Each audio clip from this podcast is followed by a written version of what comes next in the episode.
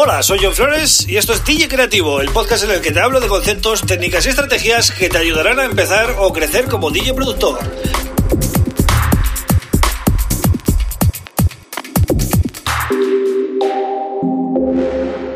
Hola, bienvenido, bienvenida a DJ Creativo. Mi nombre es John Flores y este es el episodio número 77 del podcast. Bien, hoy voy a hablar de producción y concretamente de eh, los drums más habituales, de las baterías más habituales, eh, de las pistas de batería más habituales que solemos usar ¿no? para hacer temas de electrónica cuáles son esos, esas pistas que constantemente estamos trabajando con ellas, eh, ya sea para hacer house, para hacer techno, para hacer electrónica, para hacer mm, cualquier cosa, ¿no? Porque al final están presentes en cualquier estilo. Pero antes, como siempre, te tengo que recomendar que eh, visites johnflores.pro. ¿Para qué? Dirás, ¿no? ¿Para qué? Si ya tengo todo el contenido aquí.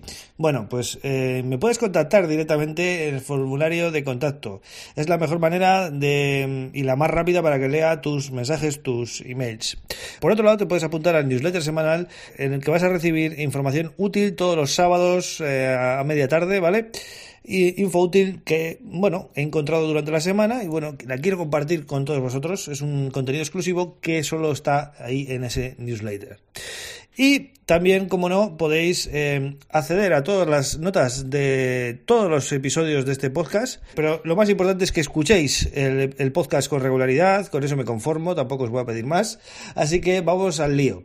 Bien, eh, ¿qué drums, qué baterías eh, solemos usar, ¿vale? En cualquier tema de electrónica hoy en día. Bueno, empezamos por el bombo, ¿vale? El kick. Es una de las pistas fundamentales de batería y eh, lógicamente no puede faltar, nunca, nunca, nunca. Incluso a veces se ponen dos kicks, ¿no? Para hacer un poco juegos a la contra y tal, ¿no? Em, luego tenemos el clap, la palma. Lo que pasa que, bueno, pues hay muchos tipos, incluso puede ser eh, chasquidos de dedos en plan finger, ¿vale? Y muchas cosas, eh, cajas, etcétera. Eh, luego tenemos el snare, muy importante también para crear ritmos, eh, habitual en todas las cajas de ritmos de siempre, ¿no? De Roland y básicamente también puede funcionar como, como en el lugar del clap, ¿no? Y queda bastante bien.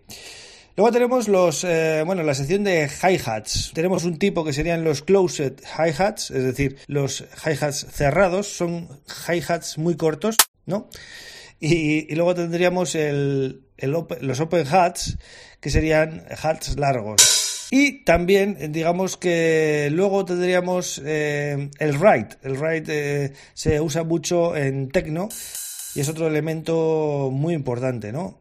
Y también presente en muchas cajas de ritmo clásicas, ¿no? Luego también tendríamos los toms, que de aquí pues salen mm, todo tipo de percusiones, desde las más graves a las más, eh, bueno, medias, agudas, vamos a llamarla así. Y tendríamos los cymbals, ¿no? que serían un poco los crashes y todo este tipo de cosas, que de ahí también se puede sacar pues otro tipo de percusiones y de, de bueno, de hi-hats incluso también, etcétera, ¿no? Básicamente esto es lo, fundamental y lo que no puede faltar. Pero luego, pues lógicamente está toda la percusión desde el punto de vista quizás africano, ¿no? O, eh, conga, bongos, eh, timbales, yembés y todo este tipo de cosas. También, claro, lógicamente eh, iríamos ya a un tipo de percusión concreta, ¿no? Y iríamos enriqueciendo todos los drums con este tipo de cosas. Pero básicamente los principales ya las he nombrado, rápidamente las vas a, las vas a ver en cualquier tipo de, em, bueno, de librería o de light pack en el caso de que utilices Ableton, ¿no?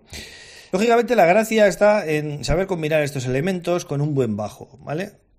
Si, si juntamos eh, toda esta percusión con un buen bajo, conseguimos lo que se llama un buen group. ¿Vale? El group sería eso, es decir, algo que ya de por sí solo te mueve, pero algo que suele tener pues eh, drums y un bajo y un, y un rollo, ¿no? Incluso un sinte em, o un LED em, que trabaje en frecuencias medias graves, ¿no? También formaría parte del groove, ¿no? Al final cuando decimos esto tiene buen groove, me mola este groove, ¿vale? Lo vas a escuchar mucho. En el caso de que seas eh, recién llegado a este mundillo, pues vas a escuchar mucho la palabra groove. Esto tiene groove, a esto le falta groove, ¿vale?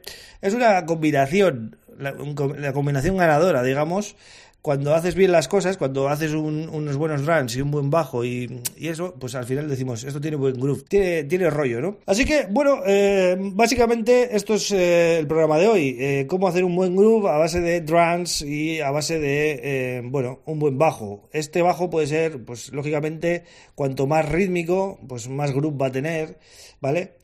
Siempre en bajos... a mí, por ejemplo, siempre me ha gustado los bajos funky, más, más groove que la música funky eh, o, la, o, las influencias funky es difícil ¿no? Eh, encontrar. Pero bueno, eh, cualquier bajo rítmico que quede bien con tus drums, pues mm, va a funcionar, ¿no? Mm, bueno, hasta aquí el programa de hoy. Espero que te haya gustado y te animes, te lances ya a crear tu próximo groove. Juega mucho con tus drums y con tu bajo. Asegúrate de que funciona la combinación para poder luego seguir con todo lo demás, ¿vale?